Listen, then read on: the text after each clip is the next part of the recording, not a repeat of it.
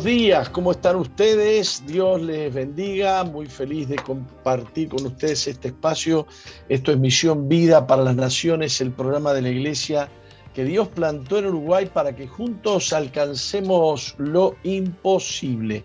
Soy el apóstol Jorge Márquez, fundador de la Iglesia, y les bendigo en el nombre precioso de Jesús. Feliz de poder compartir con ustedes este tiempo tan especial, tan especial. Eh, le doy la bienvenida y saludo también a mi compañera de trabajo, Nati Busó, ¿cómo estás? Muy buenos días, Apóstol, buenos días a toda nuestra linda audiencia. Aquí estamos en los estudios de SOE FM transmitiendo buen contenido. Le cuento que estamos saliendo por diferentes emisoras asociadas, así que recibimos a preferencia 95.1 en el departamento de Salto. Saludamos a Piedra Alta 105.5 en Florida, Radio FM Centro 102.7 en Durazno, Radio Bles 88.3 en San Juan, Argentina. Saludamos a la gente que se conecta por medio de la página que es www.soe.com.uy, también a aquellos que nos siguen por medio de la aplicación Tuning, aquellos que se conectan por medio de su fanpage también y aquellos que se conectan a partir de las 4 de la madrugada. Les enviamos un abrazo bien grande. Les recordamos las líneas de comunicación para que nos hagan llegar su mensaje de texto o de WhatsApp. Pueden hacerlo al 094-929-717 y si están en el exterior anteponiendo más 598-94-929-717. Muy bien, yo estoy saludando mientras tanto a aquellos que están entrando en mi fanpage, Jorge Márquez Uy este, y que comienzan a decir buen día y comienzan a saludar y comienzan a decirle estoy escuchando desde tal parte, de tal otra. Yo aquí hay gente que dice muy buenos y bendecidos días. Este, hay gente que, bueno, muy buen, bendecido día a todos, dice acá.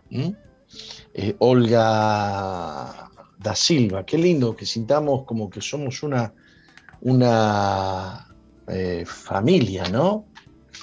Bueno, algunos alborotos alrededor de la, de la vacuna aquí en Uruguay. Eh, se han superado las 100.000 personas vacunadas. Este, sigue habiendo alboroto entre aquellos que, que dicen que hay que vacunarse, que dicen que los que dicen que no se vacunen este, no solamente están arriesgando su salud, sino que están portándose mal con las personas. Este, y bueno, hay, hay unas cuantas discusiones. 100.629 personas con la primera dosis de la vacuna, de la vacuna Coronavac eh, contra el COVID-19, tras la decisión de vacunar a personas de 55 a 59 años de edad adoptadas por el Ministerio de Salud Pública. El viernes la vacunación se aceleró en Uruguay. Este lunes se inocularon 27.979, es decir, ayer 28.000 personas. Cerca del tope de 30.000 vacunaciones diarias previstos por las autoridades en el comienzo de esta campaña. Antes solo podían vacunarse policías, militares y trabajadores de la educación de hasta 59 años, dice la información de 180.com. Eh, según el monitor dispuesto en la web del Ministerio de Salud Pública, habían 22.216 agendados para vacunarse este martes. En total, eh, en un total de 158 mil agendados desde el principio de la campaña. Bien, eh, Biblia Todo informa que en Uruguay un grupo de feministas atacaron una congregación interrumpiendo su culto lanzando volantes con graves mensajes de acusación la Iglesia Misión Vida para de Montevideo, dirigida por el pastor Jorge Márquez. Esta es información internacional de la que no sale en ningún lado. Usted vea cómo están flechadas las, este, eh, las noticias en el mundo, ¿no? Eh, buen día, apóstol Jorge Márquez y Nati Busó, Dios los bendiga, saludos desde la ciudad de la costa. Colinas de Solimar, me dice aquí Pablo. apóstol, un cristiano se puede bautizar por segunda vez en distinta iglesia, eh, pero el bautismo es obediencia a Jesús, eh, no es una cuestión de, iglesia, no, no este, es, un, es algo que ordenó Jesús, no había iglesias cuando Jesús ordenó bautizarse. Es, es, un pacto con Jesús, querido. No sé qué es lo que te llevaría a querer bautizarte en otra iglesia. A menos que, por ejemplo, la iglesia haya sido satánica y entonces sí, ahora te vas a bautizar en el nombre de Jesús, ¿no? Dios vencido, eh, eh, me dice José Francisco Bueno desde Araras, Brasil. No me diga, José Francisco, que Araras se escribe sin H. ¿O es que usted tiene mala ortografía? Yo lo, puse siempre con H. Este, gracias por todos los saludos. Eh, em, cada día desde Tarariras. Muchas gracias a todos los que saludan. Desde Argentina, Susana Bernate. Desde, bueno, Raúl Córdoba, iba a decir desde Córdoba, no, pero era Raúl Córdoba. Este, desde la ciudad del Plata, me saluda Gustavo Figueroa. Bueno, a todos, a todos muchísimas bendiciones. Eh, comparto entonces esta noticia, como le dije, de bibliatodo.com, que es un medio cristiano de difusión. Y entonces la noticia dice lo siguiente. En Uruguay un grupo de feministas atacaron una congregación interrumpiendo su culto y lanzando volantes con graves mensajes de acusación. La iglesia Misión Vida de Montevideo, dirigida por el pastor Jorge Márquez, fue sorprendida por un grupo de jóvenes feministas de tipo radical, las cuales invadieron el lugar en otras palabras, escúchenme, invadieron propiedad privada para acusar al pastor de explotar jóvenes y encubrirlo con asistencialismo. Eh, Misión Vida lucra con la explotación de las pibas y se camufla de asistencialismo. Pastor Márquez, responsable de esta situación, firmado nosotras. Eh, decía el volante que llenaron el hall con esos volantes. No sé si lo dije acá. No, creo que no lo dije, claro, porque fue el sábado. Lo contó en, Una de las en la prédica.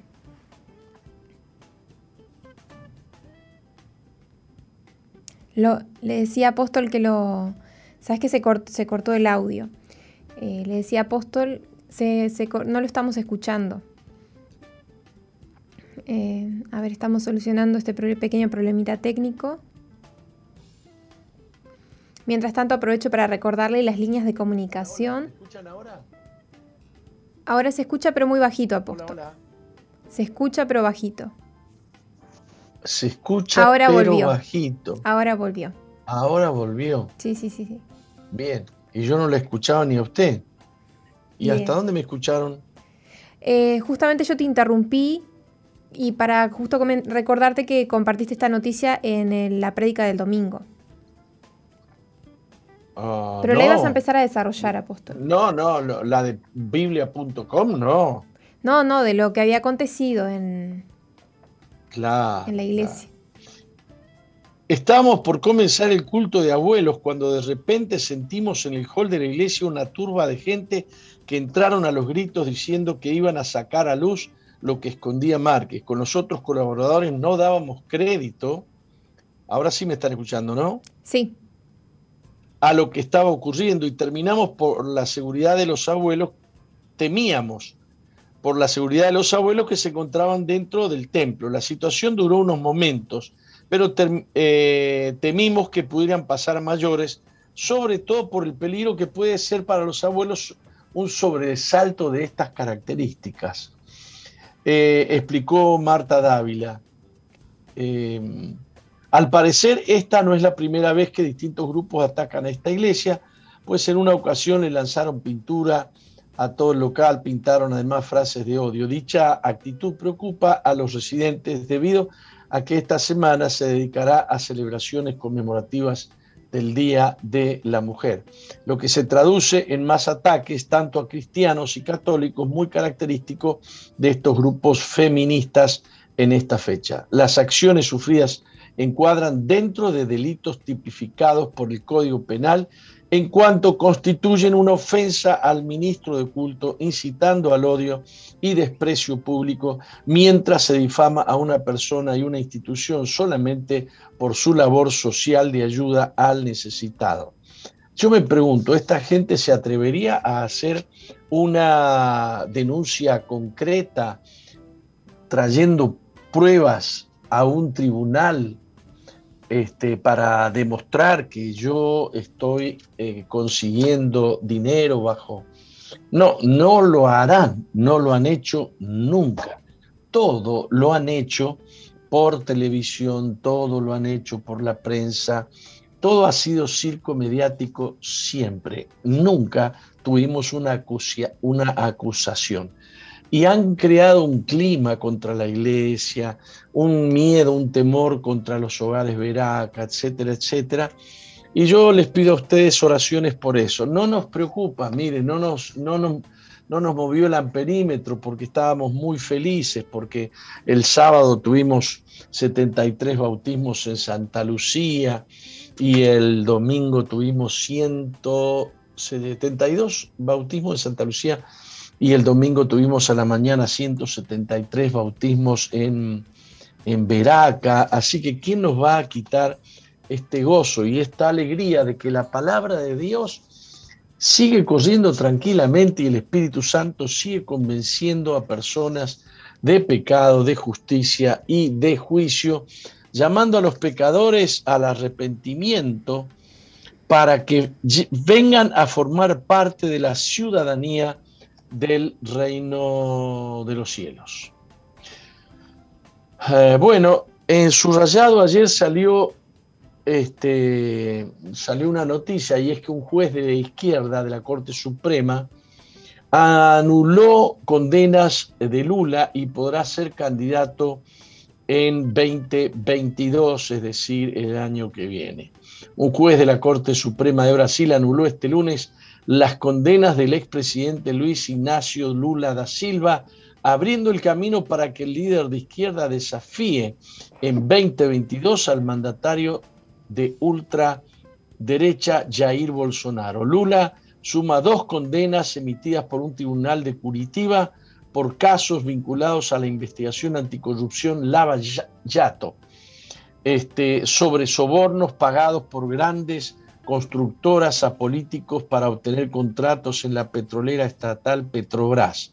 El juez Edson Fachín decidió que el exmandatario de 75 años sea juzgado nuevamente por la justicia federal brasilera. Fachín atendió a una de las numerosas objeciones de la defensa de Lula, que alegaba que los casos no se limitaban al esquema de corrupción en torno a Petrobras, por lo que no competían a los jueces de Lavallato. Bueno, así está la, justicia últimamente, ¿no? La ley brasilera determina que una persona condenada en segunda instancia no puede presentarse por ocho años a cargos selectivos. La decisión de Fachín levanta ahora esa traba para Lula de cara a los comicios generales previstos para octubre del 2022 Bolsonaro afirmó que Fachín siempre tuvo una vinculación fuerte con el PT. Todos fuimos sorprendidos por esta decisión. Pero al fin de cuentas, el bandidaje, esto es una declaración de, eh, del presidente Bolsonaro, eh, que dijo, pero a fin de cuentas, el bandidaje de ese gobierno de izquierda está claro para toda la sociedad agregó el mandatario en declaraciones a CNN Brasil. Según un sondeo reciente, el líder histórico del Partido de los Trabajadores, es decir, Ignacio Lula da Silva, sería el único con potencial de derrotar a Bolsonaro en comicios previstos para el año 2022. Se hizo justicia tuitó el presidente argentino, el centro izquierdista Alberto Fernández. Muy bien. Estados Unidos nos llegan noticias de derechadiario.com.ar que dicen que desde la asunción del presidente Joe Biden, Estados Unidos ha caído en una profunda crisis migratoria que muchos analistas destacan como la peor en la historia considerando que se desenvolvió en tan solo dos meses. Entre otras cosas, la crisis fue estimulada por el freno inmediato a la construcción y desmantelación del muro fronterizo de Trump, junto a un memorándum interno a las fuerzas fronterizas para que sean más laxos con los migrantes ilegales, pero principalmente porque Biden prometió durante su campaña una amnistía total a todos los inmigrantes ilegales. Amnistía total a todos los inmigrantes ilegales. Es decir, sean eh, sean delincuentes, no sean delincuentes, etcétera, etcétera. Lo cual originó caravanas de migrantes hacia el país norteamericano. Por su parte, el secretario de Seguridad Nacional, principal encargado de la seguridad fronteriza del país, Alejandro Mayorkas, reconoció que hay un mayor flujo de migrantes al país desde la llegada del nuevo gobierno, pero se negó a calificarlo como una crisis. Bueno, yo anoche estuve leyendo noticias de Texas. El estado de Texas se opone a estas decisiones porque Texas es uno de los estados que se estaría llenando de inmigrantes ilegales que entran y bueno, y, y, no, y entran, y entran. Se terminó. Este un grave problema para, un grave problema para el país. Un grave problema eh, para el país. Este, seguramente está esperando que esta gente, porque también está, está elaborando una ley para que voten los delincuentes, los que están presos, eh, seguramente es para conseguir más votos, ¿no? Muy bien, este, necesitamos atención integral, dice una noticia de Evangélico Digital, no clínicas para abortar.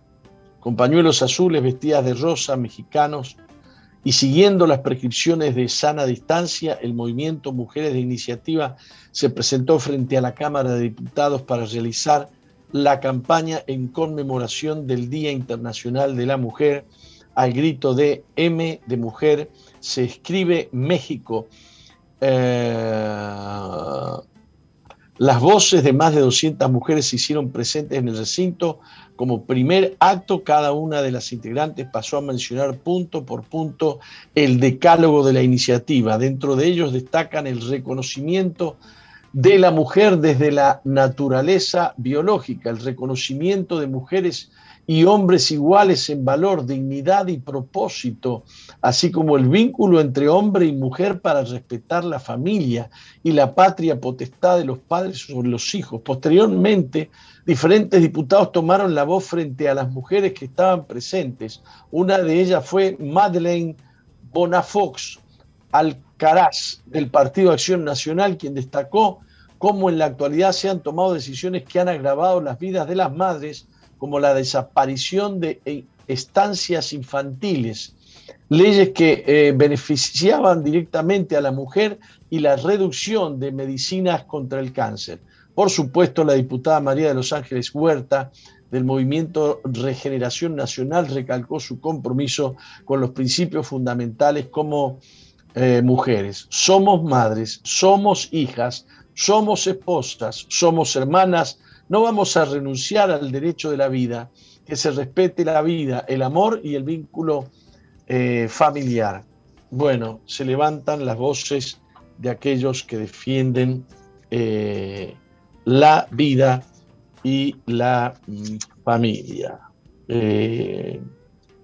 bueno,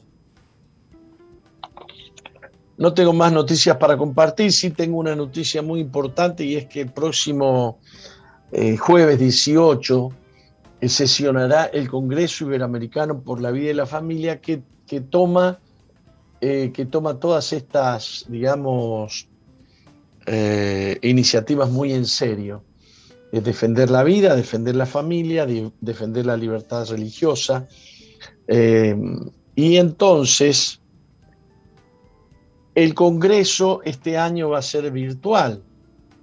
Nosotros hicimos un Congreso Iberoamericano por la Vida y la Familia en Punta del Este, este, pero este año el Congreso Iberoamericano será virtual.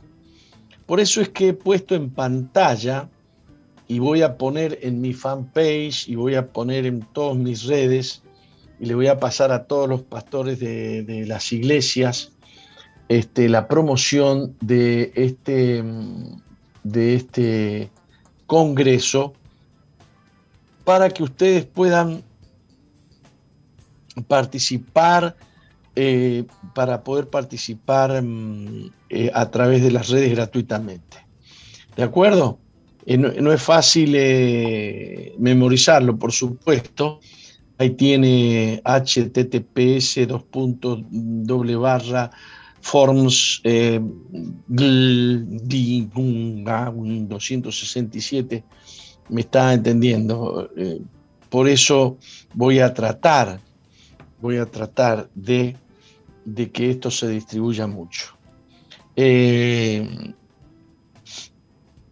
me dice Connie Baladón, Dios lo bendiga, apóstol, yo soy testigo que mi hermano y mi hermana, ellos ayudaban a la hora vendiendo bonos y las ganancias eran mitad para ellos y mitad para la obra. Uy, mire usted, eso no es así, no debiera ser así.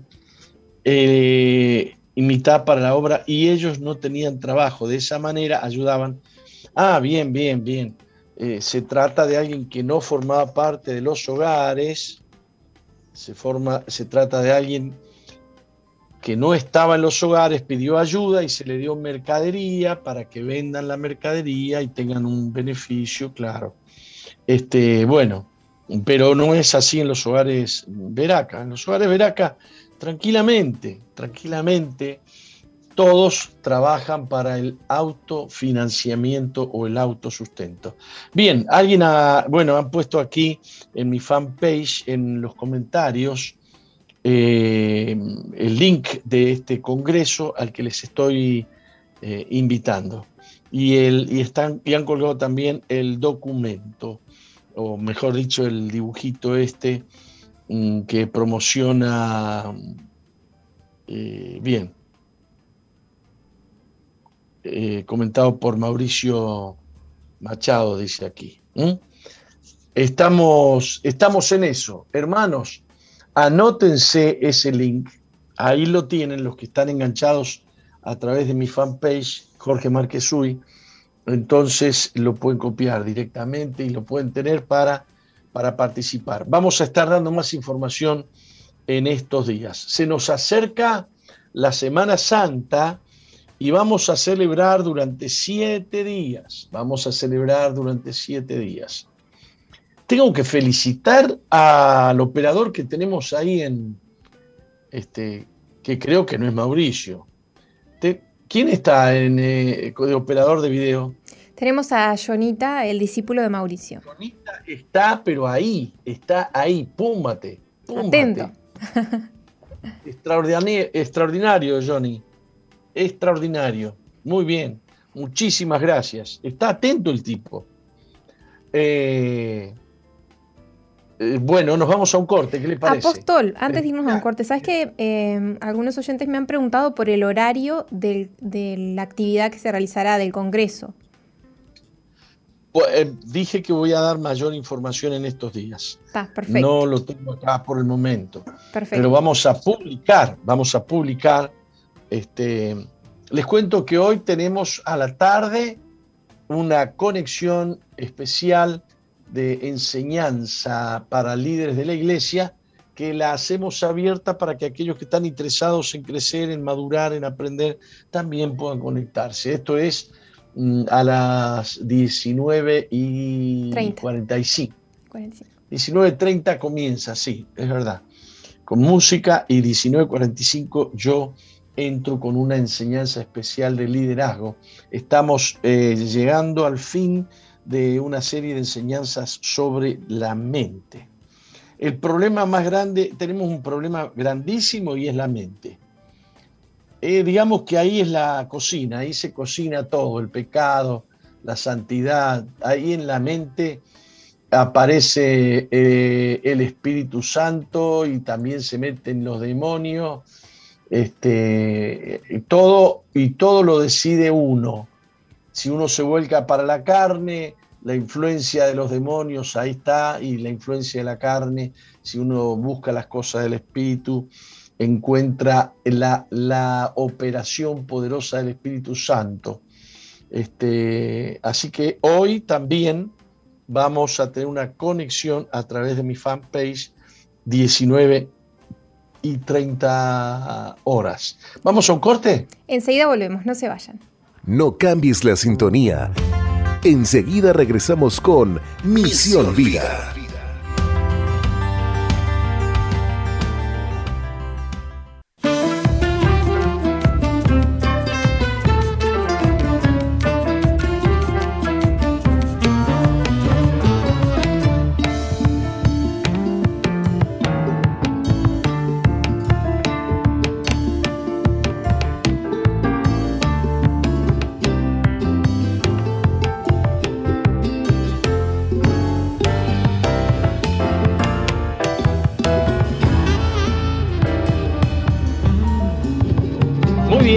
Estábamos escuchando, Nati? En esta oportunidad sonaba el tema No es lo mismo de Oveja Cósmica y Natán el Profeta. Ya quedó colgado allí en Misión Vía 2.0, el grupo que tenemos en Facebook. Es Oveja Cósmica. Es una banda colombiana. Ah, no escuché lo que dijo, como habló como muy bajito. Es una banda colombiana. Yo hablé bajito. le, escuché como bajito. ¿Alguien está hablando? Ahí está se está escuchando una voz detrás suyo. ¿Quién está hablando? No, ninguna voz. Entonces hay algún micrófono ahí adentro de la cabina de un micrófono abierto. Ah, claro, sí. Tenemos al operador que también participa del otro lado. Seguramente fue la voz de él. Ay, pero yo no lo. Yo escuché un, como una voz hablando detrás. Eh, que era oveja cósmica, que salga al aire si quiere salir. bueno, Colocho, ¿tenés algunas palabras para decir? Bueno, buenos días. Eh, era, es una banda colombiana. Ajá. ¿Y eh, de qué versículo viene esto de oveja cósmica? Ni idea, no, eso sí que no sé. Ah, bueno. Bueno, pero es lindo el tema, ¿no? Sí, llama a la reflexión. Está muy bueno, principalmente contra esta corriente que hay a favor del aborto, ¿no? Eh, muy bien.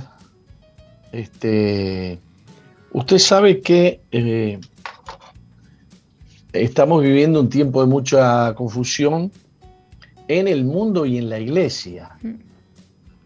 Ayer he sido partícipe de una, de una especie de debate importante entre pastores este, estos tiempos y estas cosas que están pasando, también está polarizando la iglesia. ¿eh? Están aquellos que, que piensan de una manera, aquellos que piensan de otra. Eh, creo que tenemos que buscar muchísimo al Señor para tomar este, decisiones eh, y la discusión se dio en torno a, al tema de la vacuna. A mí me, confrontaron fuerte con el hecho de que yo eh, utilizo fake news y que, sí, hablando de, de pastores, eh, más bien de un pastor, más bien de un pastor. Y de que por qué opino lo que opino, que es peligroso lo que yo opino.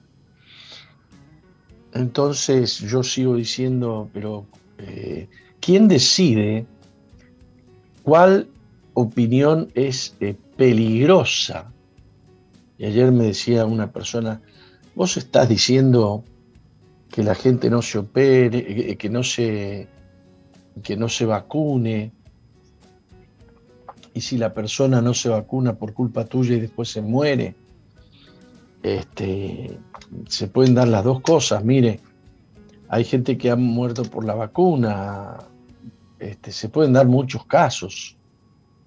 Eh, y el tema de la vacuna es un tema que viene en discusión no de ahora, sino desde hace mucho. Eh, esa es la situación. Hay personas que realmente están muy preocupadas por, este, por causa de las vacunas. Debo confesar que eh, tengo un nietito, Dinito, hermoso, eh, que, que nació y estaba todo bien hasta que le pusieron una vacuna y, retrocedió. Retrocedió y mi hija Cecilia ha estudiado muchísimo el asunto, ha intervenido o forma parte o ha estado en grupos de padres con hijos que tienen esta enfermedad que se me fue el nombre. Autismo. Autismo, que mucha gente acusa a determinados metales pesados que están dentro de las vacunas, que son conservantes de la vacuna, este, que, que serían el causante, ataca no sé qué del sistema digestivo y después va y ataca el cerebro. Lo cierto es que hay, todo un movimiento antivacuna en el mundo y hay doctores, hay doctores, este, algunos no quieren que se sepa el nombre porque los, los, los tratan mal, como trataron mal al doctor Shuto, este, con quien quiero tener una charla en este programa, el doctor Yuto es un médico uruguayo que eh, era coordinador de un área de su, especialidad, que era la medición, la medición de los resultados de eh, temas que tienen que ver con, eh, enfermedades y con remedios. y él dijo que era coordinador. Pero este, como él comenzó a hablar en contra de la vacuna, entonces lo, sacaron de ese cargo. Yo puse la noticia de que él era coordinador y a los pocos días salió una noticia de que él no era coordinador. A los pocos días salió la noticia eh, de que él sí había sido coordinador y lo habían sacado. Y lo habían sacado por hablar lo que hablaba. Pero él era médico, y se basaba en evidencias científicas y en mediciones científicas para decir lo que decía. Lamentablemente, lamentablemente, me acusan a mí de usar fake news para mentir, engañar y para darle sustento a mi pensamiento. Este, les estoy mostrando lo confuso que está el asunto en un solo tema, que es la vacuna, en un solo tema. Después está la pandemia, está el, COVID, están los negociados, eh, las empresas que están cerrando, la gente que está muriendo por falta de atención médica eh, eh, de, otros, de otros síndromes o de otras enfermedades. Hay tantas cosas para, para, para confundir en este tiempo, que los cristianos tenemos que buscar, tenemos que buscar em, la guía del Espíritu Santo para no errar el, camino. Bueno, mi hija ha estudiado bastante el, asunto, eh, muy preocupada. Mi hija es antivacuna y yo, yo la acompaño, eh, Cecilia. Y tenemos hasta el testimonio de, de un chico también con la misma enfermedad o con el mismo problema, que es el hijo de Michael, el señor Carmelo, que como ustedes habrán podido ver, ha desaparecido del mapa. Claro, es que se fue primero, no me acuerdo si a Colombia y después se fue a Estados Unidos para poder encontrar una salida para, que su hijo eh, salga de esa, de esa cárcel, de, esa, de esa maldición.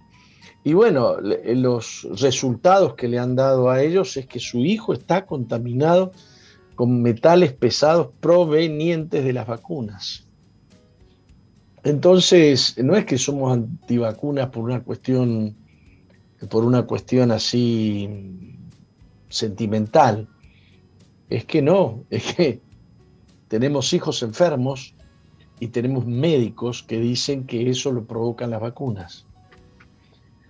Eh, pero los problemas que plantean estas otras vacunas, las del COVID, eh, son posiblemente peores posiblemente peores.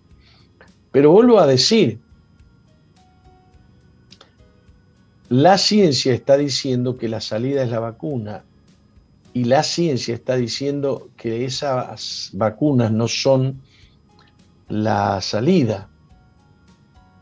Entonces uno escucha una campana y escucha la otra y forma su propia opinión y contra las opiniones no hay leyes, a menos que la opinión sea un delito. Si usted opina un delito, por ejemplo, yo creo que hay que matar a esa mujer de la esquina. Si usted está promoviendo un delito, entonces sí.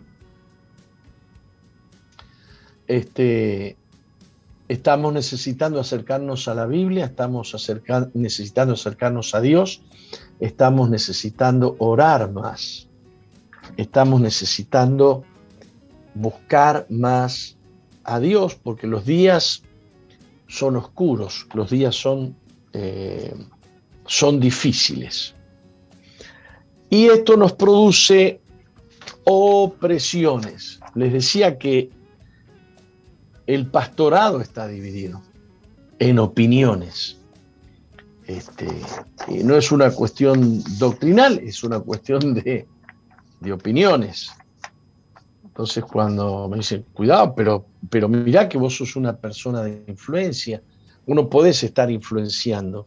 Ah, y vos sí, vos no sos una persona de influencia, vos sí podés influenciar a la gente para que se vacune. Y si alguien se muere porque vos le dijiste que se vacune, estamos en la misma.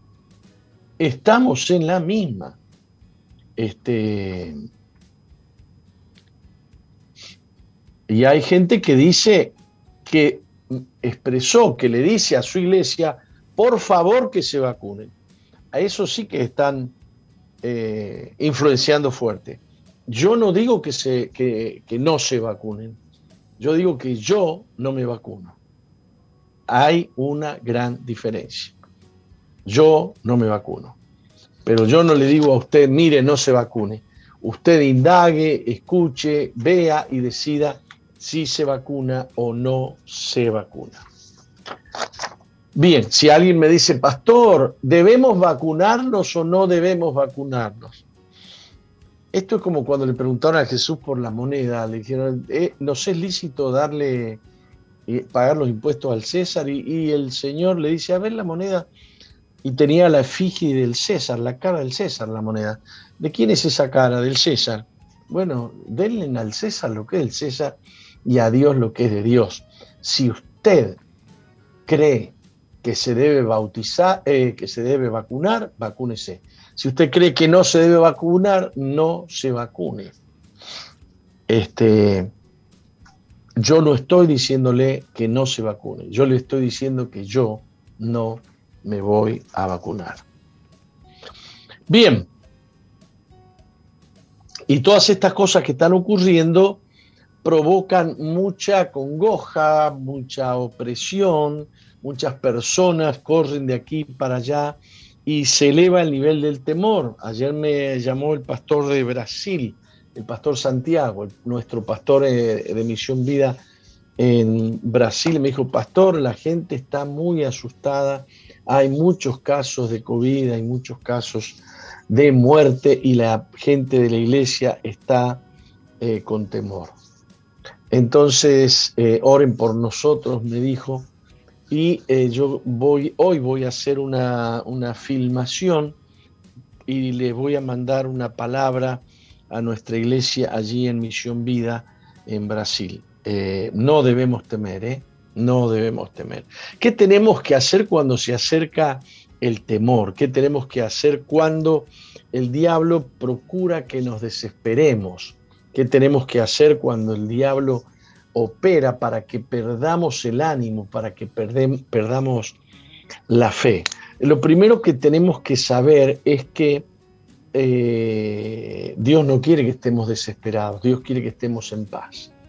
Por supuesto que una cosa es decirlo y otra cosa es lograrlo. Pero en la desesperación no es buena, pero le podemos sacar partido. No es buena, pero le podemos sacar partido. Por ejemplo, yo lo he dicho más de una vez que en los momentos más difíciles de, de mi vida son los momentos que más he orado y que más he buscado a Dios. Este, y entonces por ejemplo, los momentos de desesperación nos llevan a orar más. No voy a decir que la desesperación es buena. Yo digo que la desesperación provoca que los que amamos a Dios busquemos más intensamente a Dios, por ejemplo. Y hay un ejemplo en la Biblia que dice eh, Lucas capítulo 18, versículo 7, que es la historia de la viuda y el juez injusto. La viuda estaba muy apremiada por una situación de justicia y había un juez que no temía a Dios, dice la Biblia, y tampoco temía a los hombres. Pero esta viuda se propuso que lo iba a hinchar al juez y lo, lo iba a buscar al juez hasta que le hiciera justicia. Y entonces Jesús enseñó acerca de la importunidad de esta mujer le podríamos llamar la perseverancia, la insistencia, la impertinencia. Yo debo decirles a ustedes que gracias al COVID establecí un programa de oración en nuestra, entre nuestros pastores que no ha cesado desde hace varios meses y que todos los días a las seis de la mañana oramos. No estamos desesperados, pero la preocupación que generó eh, el dolor de tantos, el temor de tantos, la angustia de tantos, la enfermedad de tantos, nos llevó a orar. Y voy a pedir que pongan el teléfono 095-333-330 ahí en pantalla. Y entonces abrimos un, WhatsApp para que la gente nos escriba, para que, para que la gente nos haga sus peticiones de oración 093 095 333. Se bloqueó la imagen. Estaba comentando el apóstol que eh, tenemos una línea abierta de WhatsApp para que nos haga llegar tus pedidos de oración. Ah, mire, yo creo, yo creo que sé, porque a ver si me ayuda eh, Mónica o creo que se bloqueó porque no estoy funcionando con el YouTube. Ahí se cortó. Hola, hola. Se escucha tu audio, Apóstol, pero no se ve tu imagen. Sí, sí, sí, sí. Bueno, vamos a ir un corte. ¿Qué le parece? A la vuelta vamos a funcionar bien. ¿Me escucha? A la vuelta volvemos, seguramente con este tema técnico ya solucionado.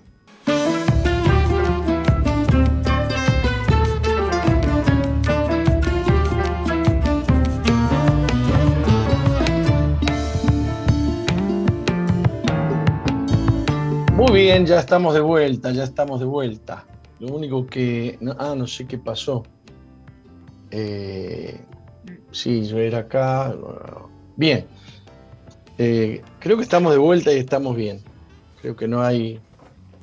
eh, no hay mayores eh, problemas, salvo que algo me cambió a mí aquí en mi, en mi, celular.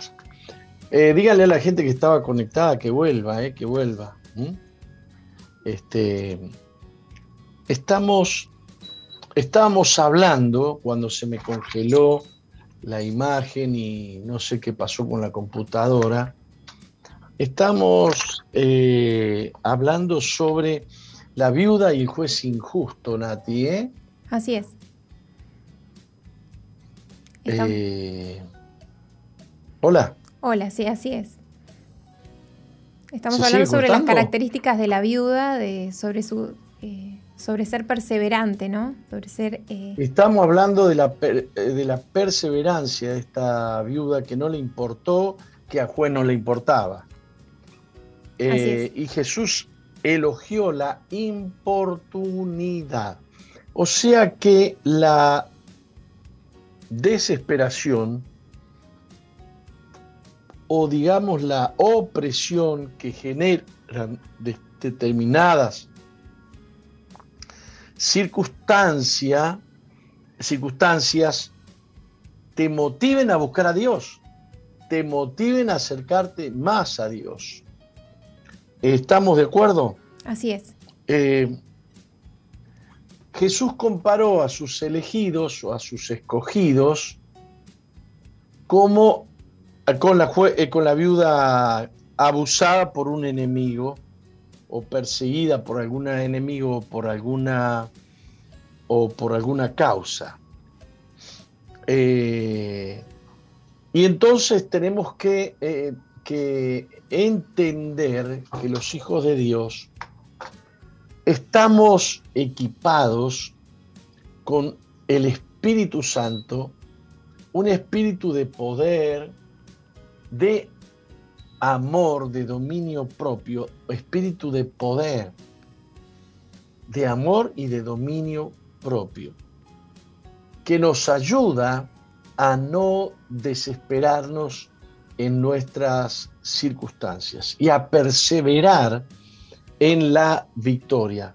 La victoria no viene fácil, la victoria viene con la perseverancia. La victoria es el resultado de una lucha, no es algo que te, digamos, que lo aprendes cibernéticamente, que te entra en el cerebro por una onda, ¿no? No, no, tenés que, tenés que esmerarte, tenés que darle, eh, es, es, es, todo un aprendizaje llegar a una victoria. Es todo un aprendizaje. Pero cada siervo de Dios tiene como la viuda una antigua vida de excusas y ocasiones para flaquear. La viuda tenía razones legítimas para darse por vencida, sin embargo perseveró. Quiero hablarles a ustedes la perseverancia. Y estuvimos hablando con Mónica acá que posiblemente demos un curso sobre la importunidad. Este, hace muchos años yo di una serie de charlas referentes a la importunidad. El diablo vence a las personas por su importunidad. La tentación vence a las personas por su importunidad es decir, por su insistencia, por su perseverancia. Yo he conocido personas que dicen, yo no lo voy a dejar al Señor, yo no me voy a apartar nunca, yo no voy a pecar, me dio ganas de pecar, pero yo no voy a pecar nunca. Eh, y el diablo insiste, insiste, insiste, insiste, hasta que te hace caer. La insistencia es buena para el mal, la insistencia es buena para el bien. La perseverancia es buena para el mal, la perseverancia es buena para el bien. Usa la perseverancia para vencer en Cristo Jesús cualquier circunstancia que se, presente. Eh, ¿Cómo es que una viuda común obtuvo fortaleza en su carácter? Bueno, bajo la tremenda presión de la circunstancia que ella estaba eh, viviendo, entró en un estado posiblemente de desesperación eh, que la motivó a ser insistente. eh, esta, esta situación la llevó a ella a una victoria. Esta situación trabajó a favor de ella. Es la causa por la que los que van a tener victoria obtienen la victoria. No es en los momentos felices que vos obtenés victoria, en los momentos... No, no, es en los momentos difíciles. Así que si estás atravesando un tiempo difícil, convencete que Dios tiene para vos una puerta abierta, que vos no la ves posiblemente, o que la ves pero crees que no es la puerta de Dios, qué sé yo, pueden ocurrir muchísimas cosas. Pero Dios tiene victoria para ti. Y eso tú lo tienes que saber y eso tú lo tienes que creer. Dice la Biblia que Dios nos ha hecho a nosotros más que vencedores. Eh, la fuerza que mueve a muchos cristianos a orar no ha sido eh, tiempos de benignidad, sino que ha sido durante ataques del enemigo. Ojalá me estén escuchando algunas personas que entran en desesperación y dicen, no sé qué hacer, no sé qué hacer. Bueno, anda y golpea las puertas del juez, el juez de toda la tierra, el mundo está viviendo un tremendo colapso moral, un colapso ético, un colapso legal. Se están aprobando leyes que no son morales, leyes que no responden a la justicia ni a la verdad. Eh, si alguna vez hemos necesitado la luz de Dios, es ahora. Si alguna vez hemos necesitado que Dios alumbre nuestras tinieblas, es ahora. Y como les decía, y yo había pedido que me pongan el 095-333-330, ahí fue cuando se, se paró la máquina, ¿no? Así es. Y entonces en ese tiempo que comenzó la gente a desesperarse, pusimos un WhatsApp, el 095-333-330, y gracias a ese WhatsApp todos los días hacemos una planilla de gente que pide oración, de gente que pide consejo, de gente que pide ayuda. Y la iglesia entonces tiene la oportunidad eh, de, mm, de bendecir, de aconsejar y de orar. Todas las mañanas estamos orando. Fíjese, vino la opresión, vino la enfermedad, vino la pandemia, vino el temor, vino la oscuridad, vino el no saber qué hacer, pero vino también la salida de buscar a Dios y vino también la salida de orar. Orar es golpear las puertas del juez, que no es injusto. Y dice Jesús que el Señor se apresurará a contestar a los que claman a Él de día y de noche. La viuda de la parábola ejemplifica a los hijos de Dios. Si crees en Jesús y estás en una situación desesperante, calificas como escogido para una victoria. Necesitamos protección de Dios. Que Dios traiga un avivamiento. No vendrá sin oración constante. Nosotros somos la viuda que no se puede dar el privilegio de quedarse callada o de perder. Dios contestará nuestra oración. Vayamos a su trono con confianza, porque Dios está con nosotros. Dios está acompañándonos en nuestras dificultades y en nuestras guerras. Cuando perseveremos en fe, habremos demostrado que nuestra impertinencia que nuestra, eh, nuestra perseverancia no está dispuesta a colgar la toalla, a tirar la toalla, a colgar los guantes. Es la importunidad la que pone en evidencia que el creyente no está dispuesto a perder, que no está dispuesto a, a quedarse, que no está dispuesto, el creyente no está dispuesto a ser derrotado. El creyente es más que vencedor por medio de aquel que le amó. ¿Se entiende esto, Nati? Se entiende. Eh, ¿Cuántas personas hay aquí que están desesperadas? Muchas personas han perdido el trabajo, muchas personas han perdido seres queridos. Estábamos pensando anoche en una hermana de la iglesia que hace unos años atrás perdió a su hijo único. Eh, un matrimonio que tenía un, hijo único y que se murió de cáncer el hijo. Y pasaron unos años y su esposo, un fiel colaborador de la iglesia, este, se enfermó de COVID y murió. no sabemos si murió de COVID o murió por COVID, pero lo cierto es que se le complicó el cuadro y falleció. Y quedó esta hermana, esta hermana sola. Ella es viuda. Y nos estamos acordando ayer, nos estamos acordando ayer de, de ella. Y ojalá que ella me, me estuviera escuchando. La iglesia no se olvida de vos, querida hermana, que quedaste sin tu esposo y sin tu hijo. ¿Cuánto menos se va a olvidar Dios de ti?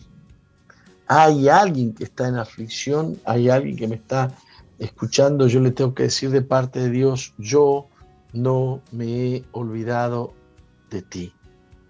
Y te voy a decir una palabra que está en el Antiguo Testamento y que Dios le dijo a Jeremías, Jeremías estaba en un estado de, de desesperación también, y Dios le dijo, clama a mí y yo te responderé y te haré ver cosas grandes y ocultas que tú no conoces.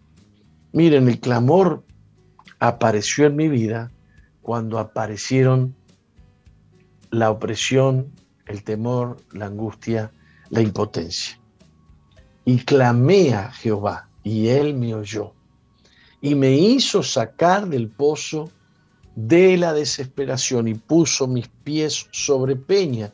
Y ustedes son testigos que hace décadas que yo camino sobre peña, camino a paso firme, no me importa qué circunstancia viene, yo vivo confiado, confiando en el Señor, porque Él me dijo que me iba a sacar del pozo de la desesperación, del lodo cenagoso, y que iba a poner mis pies sobre la y que iba a enderezar mis pasos.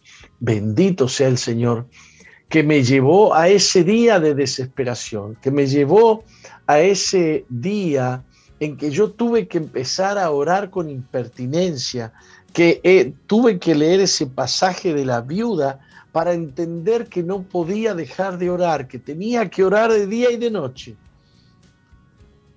Y, ahí entendí que Dios estaba buscando que yo tuviera, tuviese una mejor comunión con Él. Que yo pudiese encontrar en Él la esperanza que no tenía puesta en Él. Yo tenía mucha esperanza en la inteligencia que tenía, en la fuerza que tenía, en lo inteligente que era, etcétera, etcétera, pero no era, nada era suficiente. Nada era suficiente porque la guerra que nosotros tenemos no es en el orden natural, sino que es en el orden espiritual. Nuestra guerra no es contra sangre ni carne, nuestra guerra es contra poderes espirituales de maldad en las regiones celestes. Bendito sea el Señor, bendito sea Dios. Bien, me gustaría recibir algunos mensajes. Ah, ¿Usted tiene el teléfono cuál? 094-929-717. Ese es el número de aquí del Tenemos. Claro, me gustaría saber si hay alguien que en este momento ha entendido este mensaje y está atravesando por alguna circunstancia conflictiva, difícil. Eh, y me gustaría que aquellos que están eh, conectados en mi fanpage, si están atravesando una circunstancia conflictiva, me lo escriban. Pónganme aquí un mensajito, porque queremos bendecirles y queremos orar a favor de ustedes. Eh, póngame también el 095-333-330. Por supuesto que si usted quiere mandar un WhatsApp desde el exterior, tiene que marcar más 598. ¿Le puede poner el más 598 al, al 095? ¿Mm? Este. Y aquí estoy, y aquí estoy. ¿Qué me escriben? ¿Qué me dicen? ¿Qué me cuentan? ¿Hay algún mensaje ahí? Por acá, por, este, por esta línea, aún no han llegado. Tenemos otro tipo de comentarios ¿no? con respecto a las noticias que hemos leído y también pidiendo eh, información. 094-929-717 o si están en el exterior anteponiendo más 598-94-929-717. Pero algo de eso es para compartir acá, ahora. Em, los mensajes que han llegado, no, no, no, no, son todos... Mm hablando sobre el bloque anterior. Pastor, bendiciones, Dios está contigo, siempre Él te defiende. Yo también caí en depresión y en tristeza, desesperación, y Él me salvó y rescató. Dios te bendiga, Sandra, Dios te bendiga, Dios te bendiga. Eh, yo siempre hablo de ese pasaje que Dios me dio en un estado de, de aflicción. Salmo 40, pacientemente esperé a Jehová, y él se inclinó a mí y oyó mi clamor y me hizo sacar del pozo de la desesperación. Yo creía que podía salir de todo. Y Dios un día me dijo, te voy a demostrar que vos no podés salir sin mí. Te voy a demostrar que vos no podés salir solo. Que vos necesitas buscarme a mí. Y entonces yo entré en ese pozo y entré en ese estado de desesperación y ahí aprendí que tenía que orar y esperar. Bueno es esperar en Jehová, dice Jeremías. Bueno es esperar en, Jehová. Bien, eh, eh, Elisa, Elisa me dice que está en un estado de, en un pozo depresivo y económico y tengo problemas con mis hijos. Elisa, te ponemos inmediatamente, eh, te pregunto, Elisa, ¿has escrito al 095 333 330? Y saludo a Rosa desde Coquimbo, que saluda desde, desde Coquimbo, Chile. Qué bonito recibir noticias desde Coquimbo, eh, saludos desde, Coquimbo, ¿no? Eh,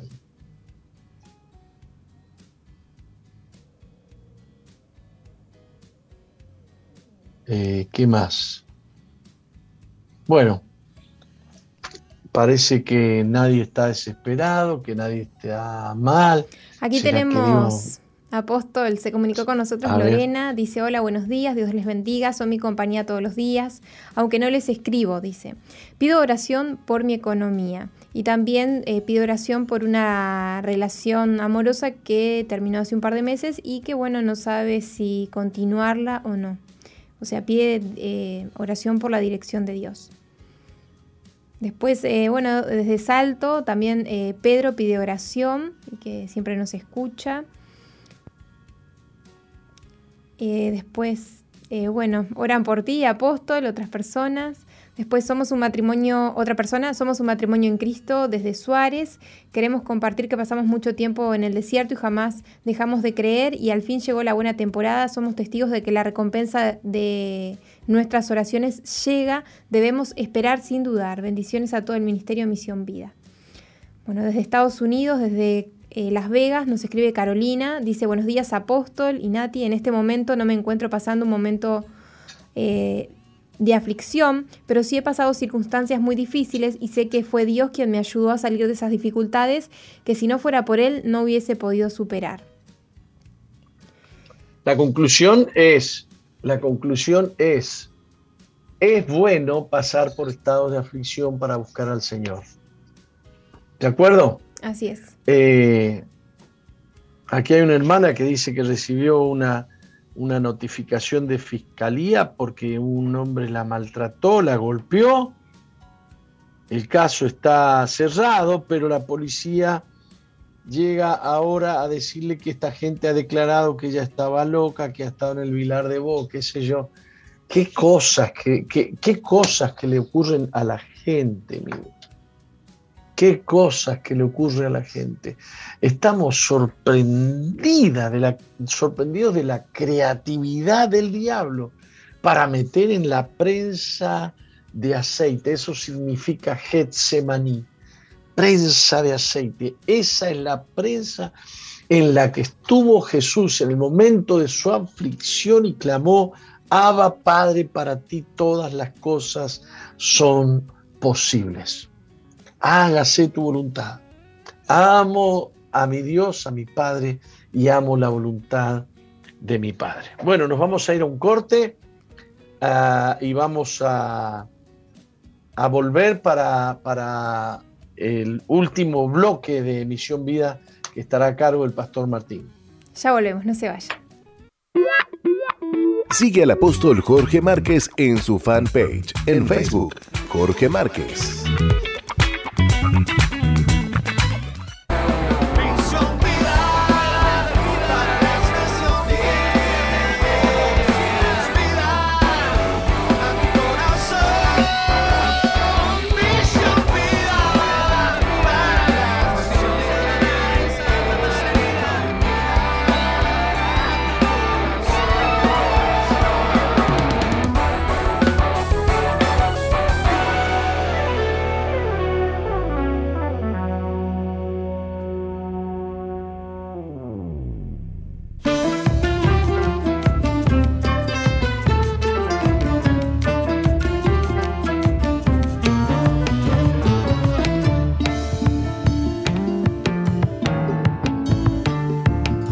Continuamos en Misión Vida para las Naciones. ¿Cómo está usted, Nati? ¿Qué cuenta a esta hora del mediodía, siendo las 12 y 35?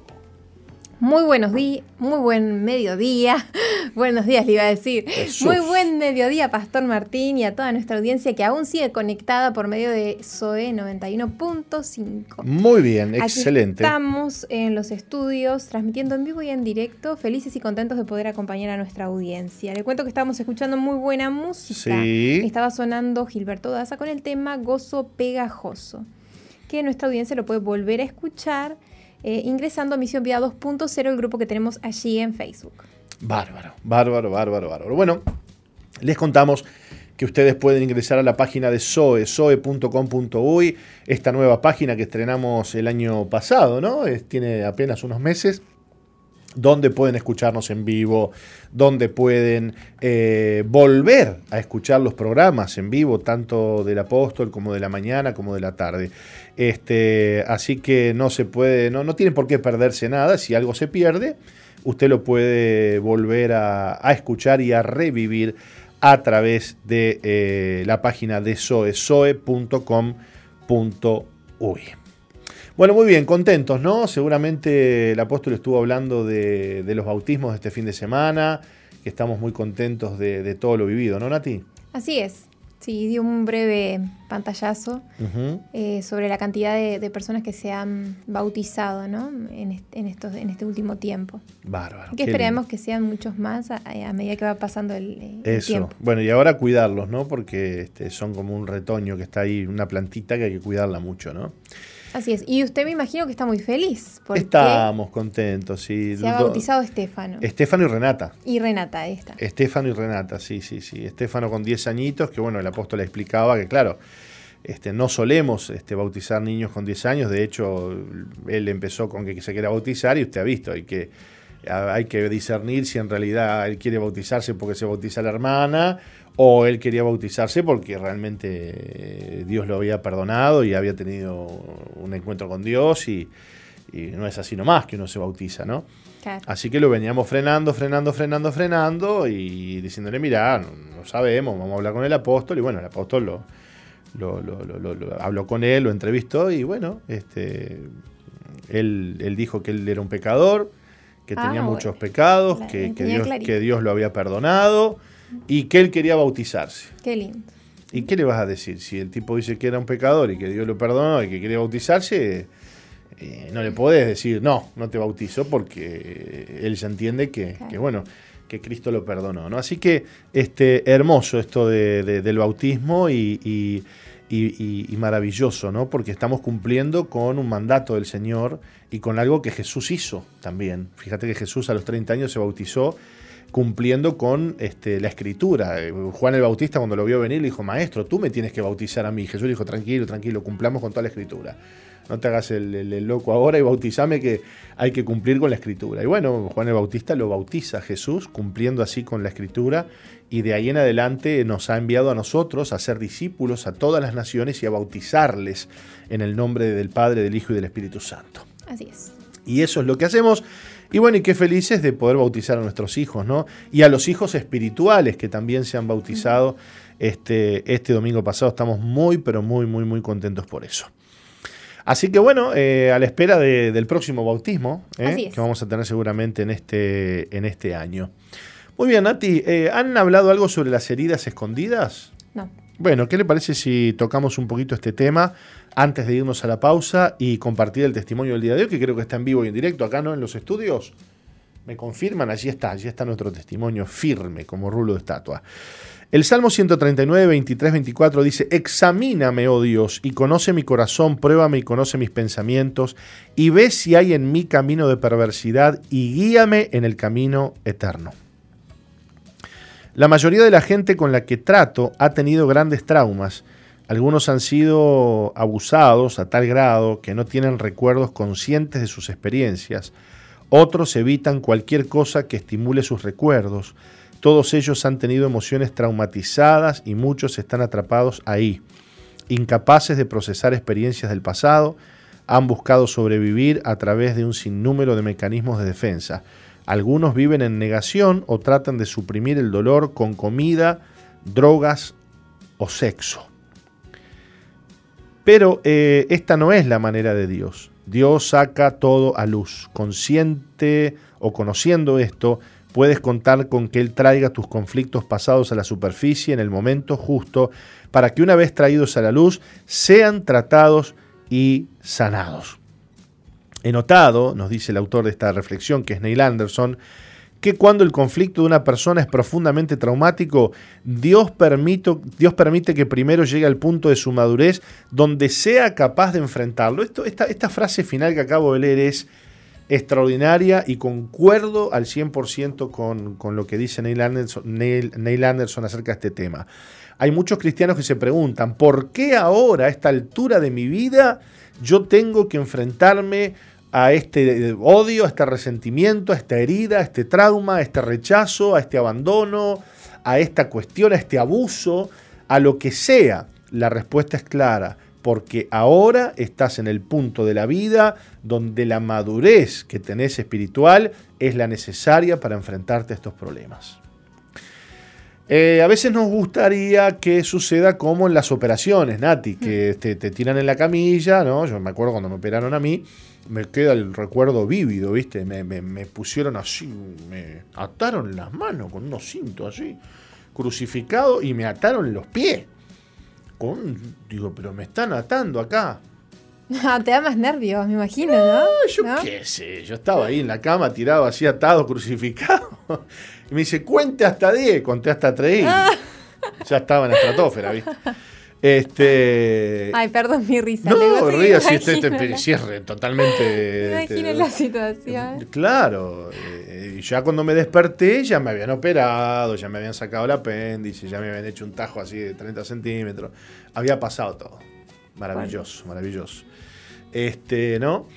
Y, y a veces quisiéramos que así fuera, pero Dios, cuando quiere sanar algo, Dios tiene que hacer una herida nuevamente. ¿eh?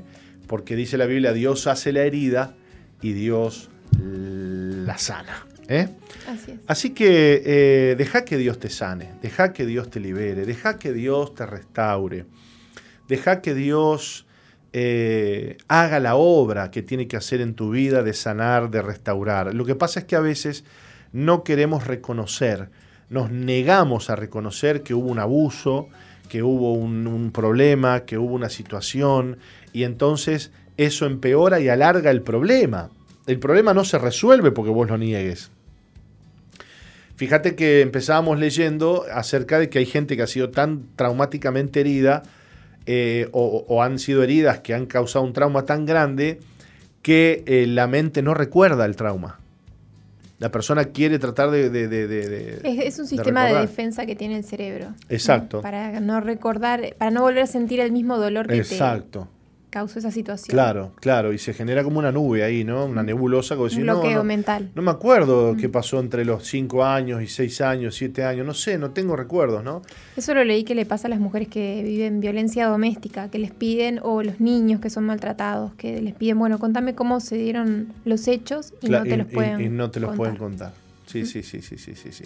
Es una, un mecanismo de defensa. Y bueno, ¿y cómo hace Dios para, bueno, poder tratar con eso? Bueno, en algún punto de nuestra vida con el Señor, de nuestra relación con el Señor, Él va a sacar a luz esa situación a través de alguna circunstancia de la vida, a través de, alguna, de algún problema con alguna persona, a través de alguna discusión, a través de algún trato, a través de algo que te lleve a, a- a enfrentarte con esa herida que no querés enfrentarte, pero que el Señor está eh, en el trabajo de sanar, de sanar. Y a veces para Dios poder sanar te tiene que volver a herir. Yo vuelvo, vuelvo al, al ejemplo de la, de- de la operación que le, que le acabo de decir, Nati, que lo uso dos por tres.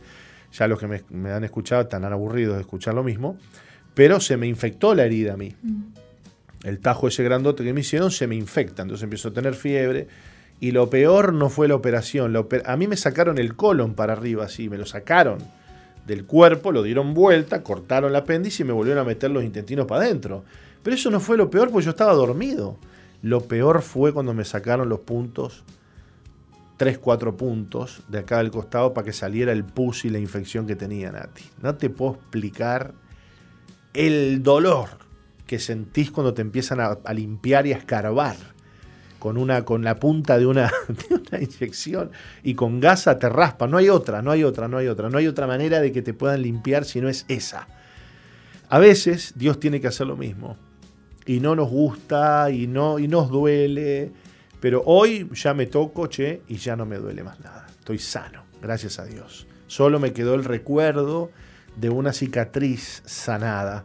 Y gracias a Dios que sigo vivo, porque si no paraban la infección, viste cómo es, te morí. Eh, Dios no quiere infecciones en nuestra vida, Dios quiere sanidad y Dios está dispuesto a llevar tu vida y sanarte hasta las últimas consecuencias. ¿Estarás dispuesto a que Dios trate contigo? Y sabes qué, Nati, termino con esto. Muchas veces el proceso de sanidad, y no, y no digo muchas veces, digo siempre, el proceso de sanidad se produce en el mejor ambiente posible que debe eh, tener una persona para ser sanada, el ambiente de la iglesia. Es en la iglesia donde Dios va a sanarte, es en la iglesia, en el trato con los hermanos, en el trato con tus pastores, en el trato con la gente que te rodea, es donde Dios va a sanar tu corazón de las heridas que venís trayendo desde hace muchos años. Por eso es que hay personas que huyen de las personas, porque no saben, no quieren enfrentarse al roce, al trato, al me dijo, al no me dijo, a esto, que lo otro, al me habló así, al no me habló así, y huyen de la gente, porque enfrentarse a la gente y relacionarse con las personas implica raspar el dolor, implica raspar la herida. Y Dios quiere hacer eso, porque Dios es la manera que tiene para, para sanarte. Para. Pero ahora Él lo hace en un ámbito de más madurez, en un ámbito de bendición, para que puedas tener libertad y puedas relacionarte con las personas y con el Señor de forma más libre y más bendecida.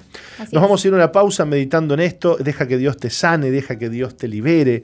Eh, Él está en control de todas las cosas. Si estás en las manos de Dios, Dios sabe lo que está haciendo. ¿Quién viene en un ratito para contarnos el testimonio, Nati? Tenemos con nosotros a Brenda Figueroa, de 19 años, que ya mismo nos está esperando allí detrás, detrás de cortinas. Como Bárbaro, detrás de bambalinas. Así es. Muy bien, muy bien, muy bien. Ya la recibimos en la pausa.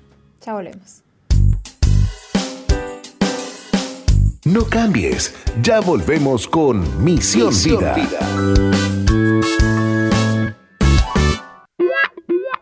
Sigue al apóstol Jorge Márquez en su fanpage en Facebook, Jorge Márquez.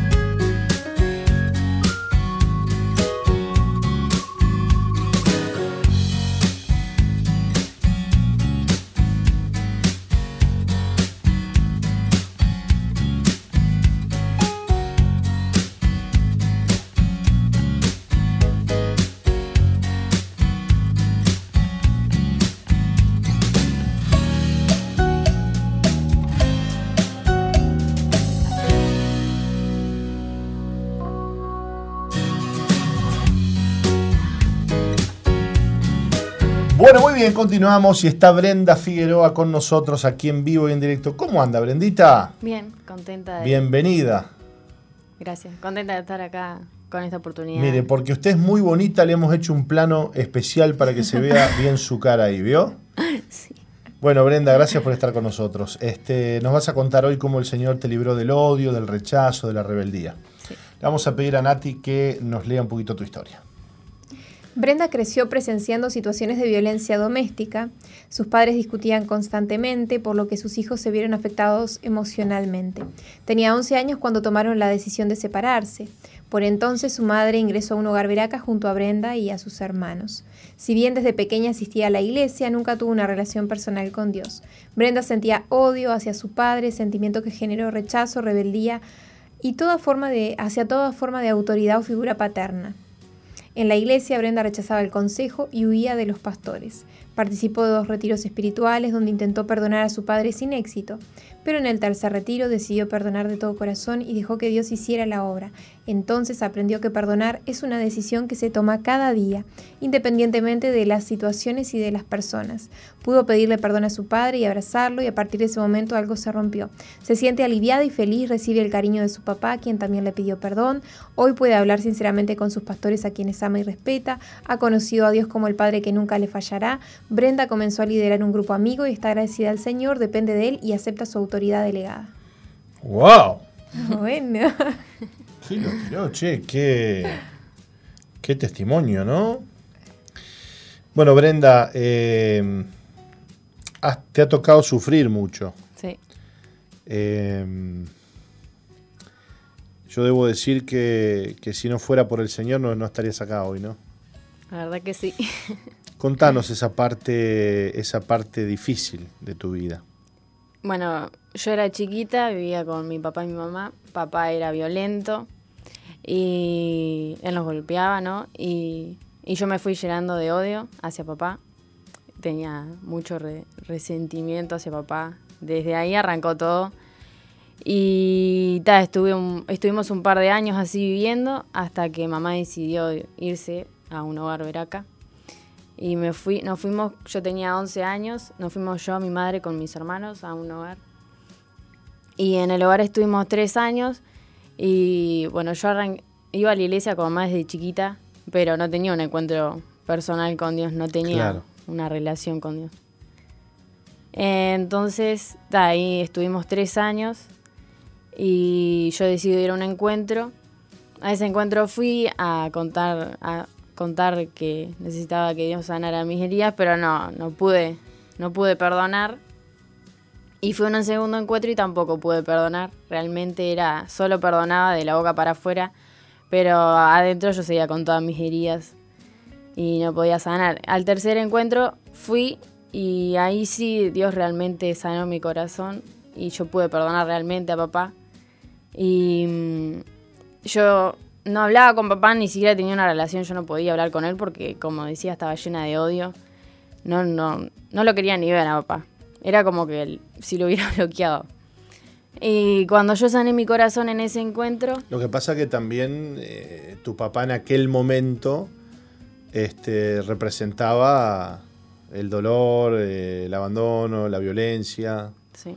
¿no? No, no, no, no, era una buena imagen. Hoy eso ha cambiado y nos vas a contar después, ¿no? Pero Este, qué triste, ¿no? Claro, eh, a veces nos, nos protegemos, ¿no? ¿no? No quiero tener una relación con él porque me lastima. Mm.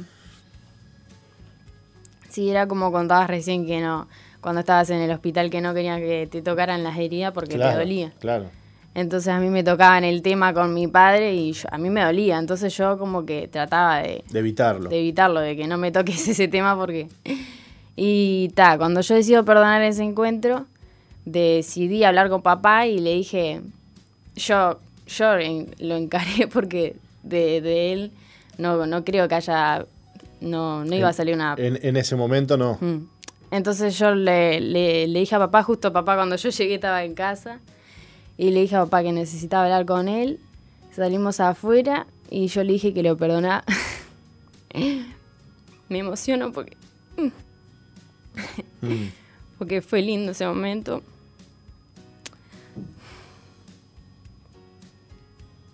Y salimos y yo le dije que lo perdonaba. Y él se quebrantó también y me dijo que, que, que, que me pidió perdón por no ser un buen padre. Perdón que me pongo a llorar. No, tranquila, hija. Y bueno, y ahí Dios sanó mi corazón. Creo que fue como que se rompió algo entre él y yo, porque papá también. Claro. Como que, no sé, que yo haya dado un paso de decir, bueno, te perdono, también se liberó él. Claro. bueno, sabes que estás diciendo algo tan importante, ¿no? La persona que perdona eh, no solamente rompe cadenas para sí, sino que rompe cadenas y abre puertas para el otro, ¿no? Sí. A quien está perdonando, y más cuando el perdón es dado por un hijo o por un padre, ¿no? Porque la conexión que hay entre, entre padres e hijos es una conexión muy fuerte, que Dios avala, respeta, valora, que Dios restaura y, que trae mucha liberación cuando, cuando se sanan esas cosas, ¿no? Bueno, lo cierto, este es que hoy, eh, Brenda, estás viviendo una vida distinta, ¿no? Mm. Eh, ¿Hacia dónde iba tu vida, pensás vos, o te has puesto alguna vez a pensar si, si, si, si Dios no interviniera, si Dios no te hubiera sanado? ¿Hacia dónde iba ese corazoncito? Bueno, yo digo que siempre le digo a todo el mundo, a mi madre le digo, por ejemplo, que sin Dios no sería nada. Que andaría en cualquiera. No sé en qué andaría, no, no me imagino, pero sí andaría mal si yo no hubiera decidido perdonar. Qué lindo. Es que, es que cuando uno no perdona, abre puertas al odio, al resentimiento, a la rebeldía. A veces los padres dicen, no, porque mi hijo es rebelde, es rebelde. Un hijo rebelde es un hijo netamente resentido. Mm. Un hijo rebelde es un hijo que tiene odio, que tiene resentimiento, que no ha perdonado. ¿no? Bueno, ¿cómo es tu relación hoy con tu papá? Bueno, después de que hablamos, como decía, se rompió algo entre los dos y no, empezamos a tener una relación de, hijo de hija a padre. Y hoy nos hablamos, nos decimos que nos amamos y tenemos una relación. Qué lindo. ¿Y cómo es eso de que sos líder de un grupo amigo con 19 años? sí, jovencita? Hace, poquito arranqué a liderar un grupo de... Son adolescentes. ¿Cuántos tenés, Che? Mm, son 10. Ajá. ¿Y? ¿Estás contenta? Sí. Qué desafío lindo te ha dado Dios, ¿no? Sí, es un desafío, pero estoy contenta. Y me imagino que te encontrarás con jóvenes como vos, que como estabas vos, ¿no? Mm. Resentidos con sus papás, mm. heridos. ¿Qué les decís?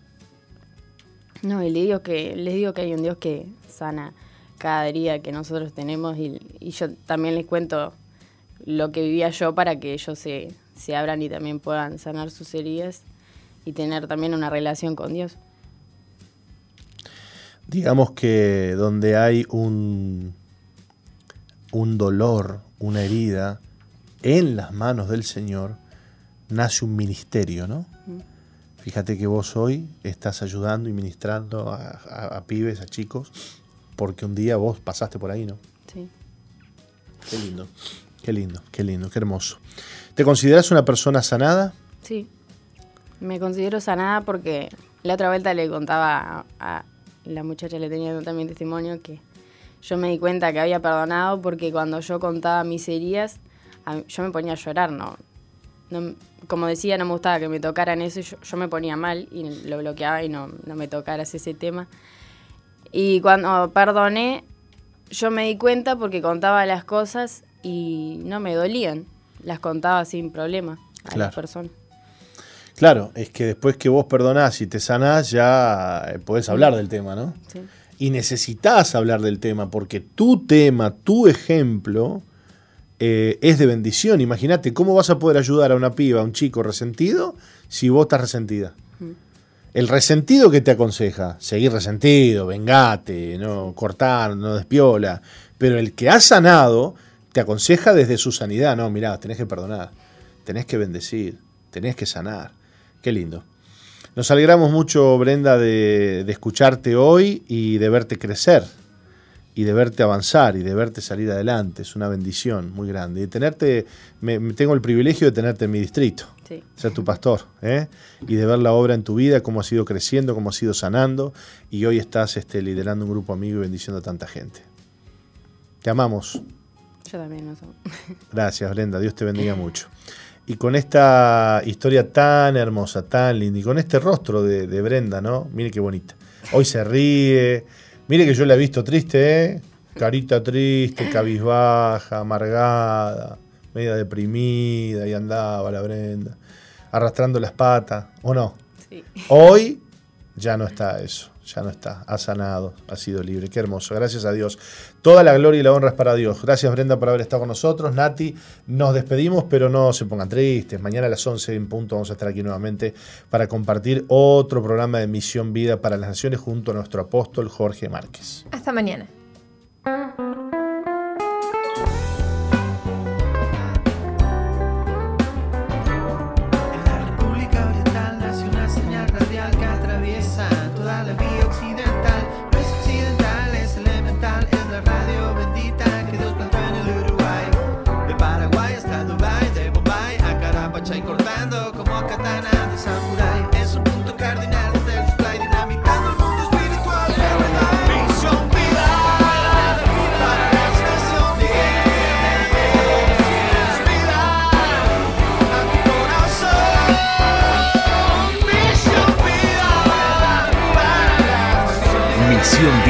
La iglesia que Dios plantó en Uruguay para que juntos alcancemos lo imposible, presentó su programa exclusivo que conduce el apóstol Jorge Márquez.